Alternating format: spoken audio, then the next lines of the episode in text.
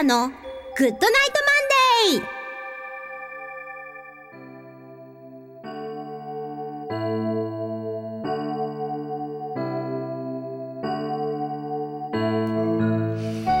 皆さんこんばんは。篠笛神楽笛奏者の秋吉沙羅です。毎月第1月曜日のこの時間は秋吉沙羅の Good Night Monday をお届けしております。さあ本日は2月3日節分なんですけれども皆さんはお庭外福は内もうされましたか？あの毎年ね節分になると私はお父さんに向かってあのお豆をいっぱい投げつけてたことを 思い出すんですけれども皆さんどんな、えー、節分だったのでしょうか？そして明日2月4日なんですけれども立春ですよ。いよいよねなんかこう旧暦での新年がこう新春が来るということでですね。はあ令和2年が本当に始まるんだなっていう気持ちで今おります。さあ、えー、今月の秋吉サラの Good Night Monday は新コーナー出現です、えー、サラの豆知識からスタート。そしてサラ流 top of the head をお届けします。今月はようこそゲストコーナーはお休みで。私一人で最後まで元気いっぱいおしゃべりしたいと思います。どうぞよろしくお願いします。この番組は屋根で守り床で支える防水材床材のパイオニア田島ルーフィングの提供でお送りします。日々の練習楽器のケア。これは私たちミュージシャンが美しい音楽を奏でるために欠かせないもの。雨漏りしない屋根。足元を支えてくれる床。これは私たちが生活するのに欠かせないもの。安心安全な空間で生活するためにも防水材床材のメンテナンスを心がけましょう。屋根で守り床で支える。田島ルーフィング。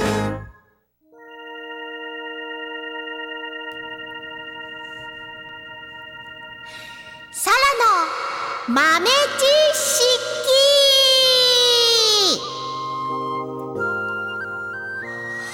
というわけで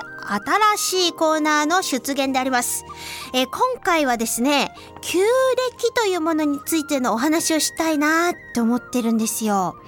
ね、少しでも皆さんの役に立てる情報というかね、生活が楽しくなる情報がお伝えできるなといいなと思いながら、えー、お話ししたいと思います。さて、旧暦と聞いてですね、ピーンってくる人もいればそうじゃない人もいらっしゃるかと思うんですけれども、あの、私なりにわかりやすく説明させていただきます。えー、今私たちが普段使っているカレンダーの暦って、太陽暦って呼ばれているものでして、まあ、その名前の通り太陽を元にした暦なんですね。で、それに対して旧暦、つまり太陰暦っていうのはお月様を元にした暦なんですね。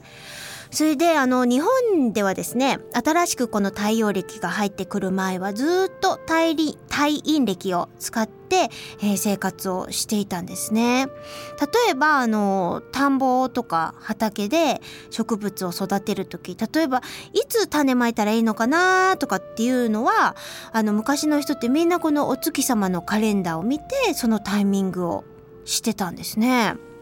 であの確か江戸時代だったと思うんですけどなんか調査っていうかねあったみたいであの世界で最も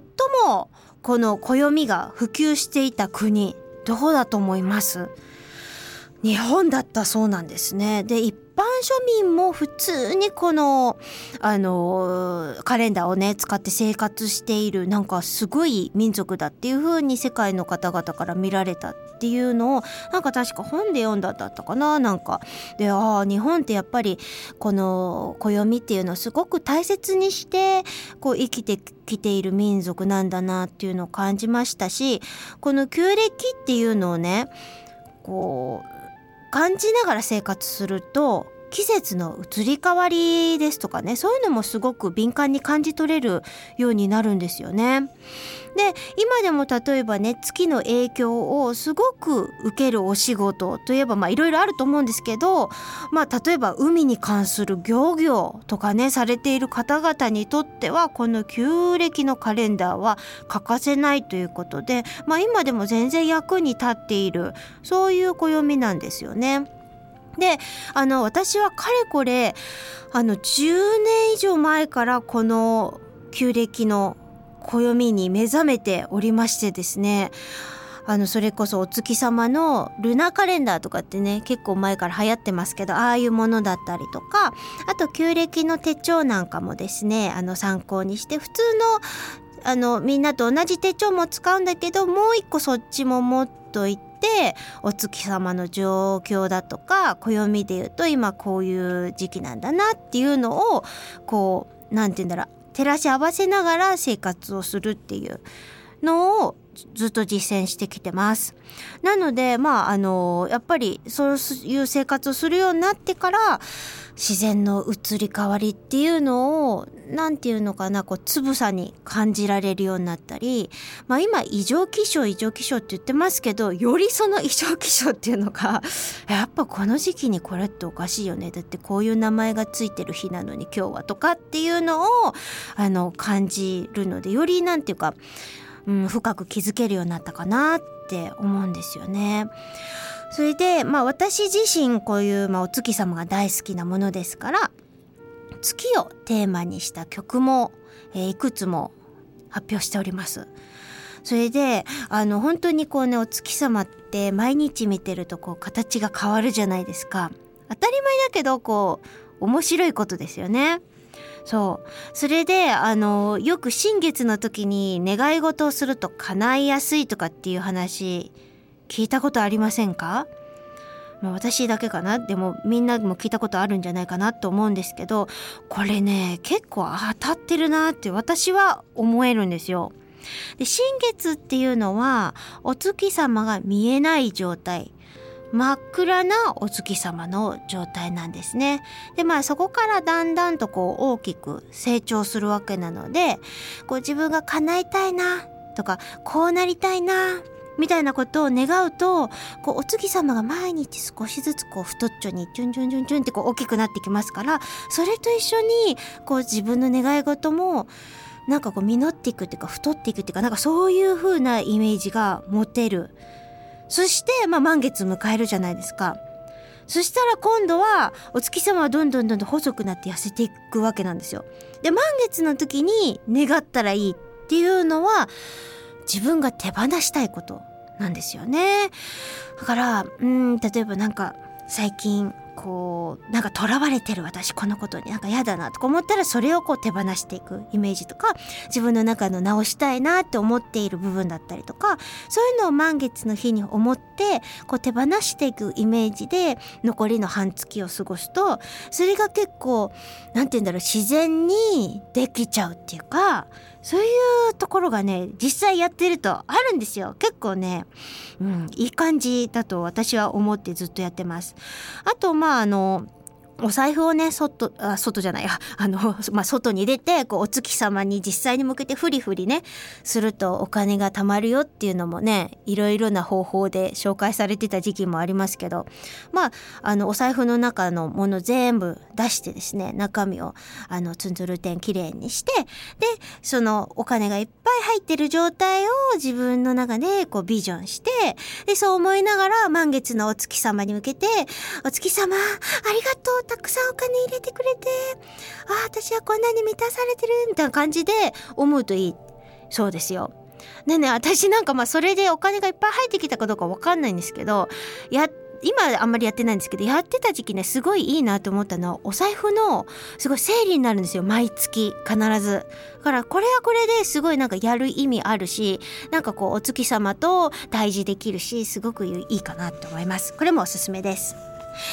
さてちなみにまお月様の話をしてるんであの三日月ってあるじゃないですか皆さん。どんなお月様想像されます？私はあの一昔前はですねよく子供の頃にお月様の絵描いてたと皆さんも思うんですけれどもあのまあそういうイメージ。でもあのちゃんとこう月のこととか旧暦のこととか学ぶようになって三日月ってあこれが三日月だったんだ気づいた時にびっくりしましたあの新月の真っ暗なお月様から数えて3日目のめっちゃめちゃ細いお月様これが三日月なんですよねだからね子供の頃に描いてたお月様だとちょっと太すぎるんだっていうことに大人になって、えー、気がついたわけなんですね。であの日本にはこのお月様をめでて楽しむっていう文化が昔からあって。もう私すごくねそれが素敵だなって思うしそれが言葉でちゃんと残っていてなんかそれがありがたいしいいなって思ってるんですね。で例えばまああの十五夜はもちろんですけど十三夜月十三夜月とかあといざよいっていう言葉皆さん聞いたこと一度ぐらいはあるんじゃないでしょうか。ね。でまあ十五夜の満月の2日前っていうのが十三夜月なんですね。なのでもうすぐでまん丸になるなっていう少し手前のお月様なんですけどもこれがその美しいって思って見てた私たち日本人の感性なんですよね。なんかもうまん丸の満月が良くてそれだけっていうよりもこうあもうすぐのここのお月様のこの形がたまんないって思うこの感性。でまた16夜って書いて「いざよい」って読めますけれどもいざよいは満月から今度はまたかけ始める反対側に向かってこうかけ始めるお月様なんですけどこれもまたいいと。いうそういうこう風情というかねそういうものを持っているまあ日本人の感覚、えー、これがいいなって思いながらあの笛を吹いたりとかするわけなんですよ私はですね。はいでまあちょっとお月様の話とかになるとまだまだちょっと話したいことがいっぱいありますのでまたの機会にちょっと話したいなと思います。さて続きまして曲を流したいと思います。えー、今回はですね久々に私秋吉沙羅が演奏している CD からお届けしたいと思っております。まあ久々って言ってもねこのバックで流れてる笛自分の演奏ですからねもういいよと思ってる人もいるかもしれませんけれども。はい。あの実は私ですねあの唯一ちゃんとやってるユニットっていうのが広島にありましてあとはと言います。今日はですね、そちらの、あのー、CD をお聴きいただきたいと思うんですけれども、あの、久しぶりにですね、今年は自主コンサートを我々開催することにしておりまして、えー、4月24日、広島市の東区区民文化センターのスタジオにて行いますので、ぜひ広島の皆さん、そして広島に行ってみようかなと思っている皆さん、えー、ご来場いただきたいと思います。えー、それでは、あ、それではの前にちょっとね、このアドアの説明少しさせていただきますと、まあ私がいますでしょ？それで、おことの木原智子さんっていう方、この方もね、もう素晴らしくって、私以外全員広島のエリザベト音大っていうところ出てらっしゃるんですけれども、まあ、木原さんは、あの、ドイツの方にも毎年呼ばれてですね、向こうでプロジェクトでいろんな音楽参加されていたりだとか、あと、えー、ソプラノ歌手の中川志保さんっていう方この方の声はもう本当に天使かっていうねもうね本当に美しいお声なんですよ。いろんなねあのお声ってあると思うんですけど彼女ほど心地よくってなんかスッと体に入ってくるお声ってなかなかないなっていつも思ってるんですけれどもしおちゃんも、えっと、昨年まであのパリの方にずっと留学されていたりですとかあとピアノとそして素晴らしい素晴らしい編曲をされている、えー、坪北さやかさん、えー、この方もですね本当になんか独創性のある編曲をなさっていましてこれがまたこうあとはあのオリジナリティをすごく出してくださっているということでもう大好きなユニットなんですね。というわけで、えー、坪北さやかさんの編曲で「ふるさと中国地方の子守歌」よりお聴きください。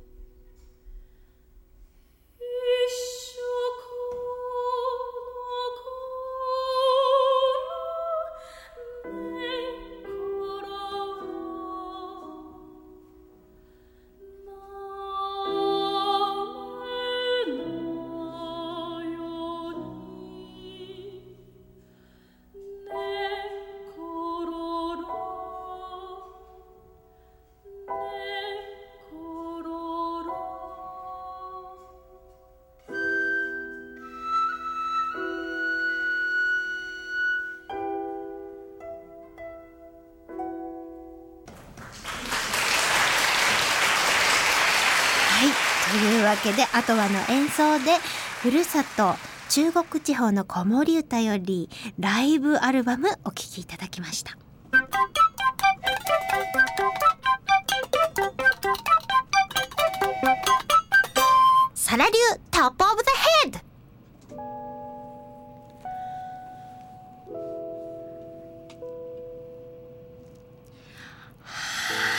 のコーナーでは、えー、 top of the head ということでこれ何語やらって思うかもしれないんですけれどもあのヒップホップの用語として使われておりまして即興っていう意味なんだそうでございまして、えー、サラ流 top of the head ということで即興を笛で奏でるというコーナーでお届けしております。さて、え今回は月の話をしていたので月をねテーマに吹こうかなと思ってるんですけれどもまああの今ちょっと曲流している時にあのこの番組のディレクターとちょっと旧暦の話でちょっと盛り上がってしまってですねめちゃくちゃ嬉しくなったんですけれどもあの今日2月3日じゃないですか。で満月に向かってこうお月様が大きくなってる真っ最中でございまして昨日は上限の月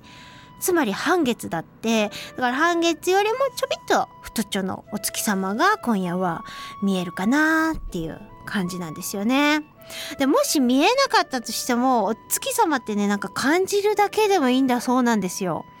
で前聞いてねすごい興味深いなと思った話があってあの新月でお月様見えてない時ってこう月からってねこうエネルギー出てるそうなんですけどそのエネルギーってこう新月だとね見えてないからあんまり出てなさそうに思いません？私はそう思ってたんですよ。でも実は全然その逆なんだそうで新月の時のお月様のエネルギーはめちゃくちゃ高いそうです。そして確かにそんな気がするんですよ。面白いですよね本当に。であのちょっとちょっとまずね月の話をしたいんですけれども旧暦の話少しだけさせてもらうとあの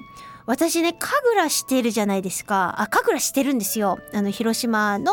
えー、神楽。えー、これは県内に200団体ぐらい神楽団があるというふうに言われてるんですけれども、その中の一つ、刈谷方神楽団というところで私は神楽団に入って、今も神楽を続けております。で、実はこの神楽っていうのも、旧暦とすごく密着しておりまして、神楽の例えば舞だとか神楽を舞うその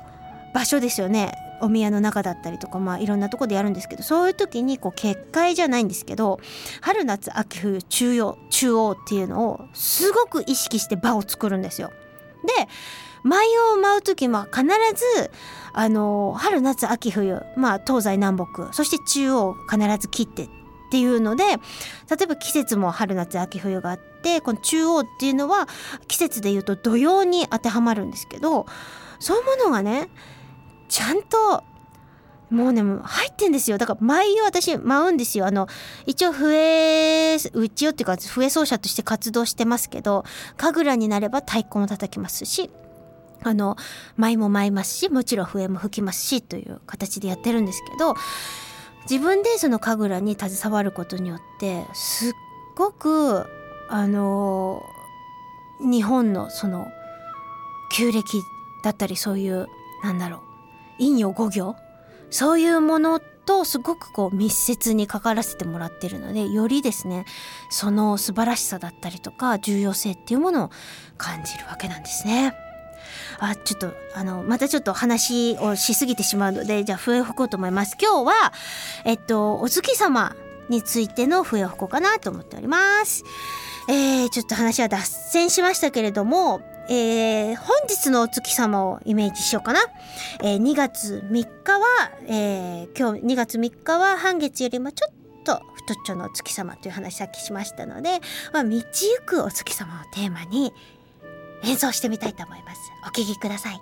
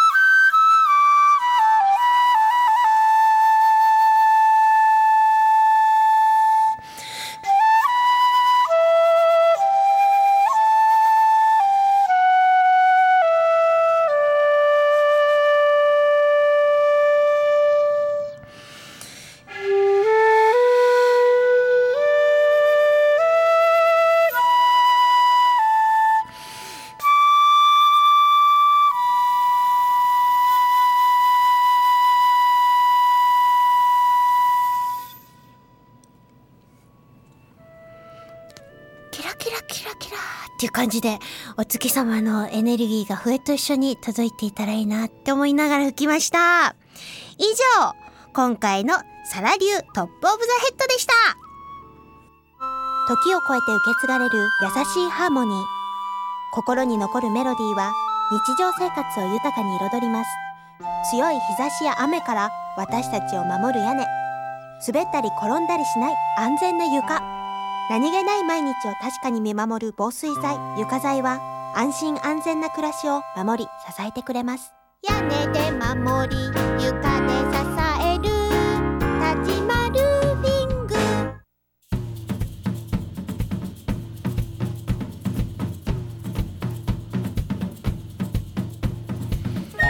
さあ早いものでもうお時間が近づいてまいりました。皆さんいかがだったでしょうか？え私はなんかこうお月さんの話ができてなんかすごい嬉しかったです。そして自分はやっぱりこんなにお月さんが大好きなんだっていうのを再認識しました。またなんかお月さんの曲も書きたいなってちょっと今日思っちゃいました。さて、えーこの番組は放送終了後インターネットのポッドキャストでも配信をしております。各検索サイトから FM 西東京で検索をしてみてください。そしてもう2月に入りましたのでもう来月になっちゃいました、えー3月12日木曜日なんですけれども南青山のマンダラにて秋吉サラライブ開催いたします、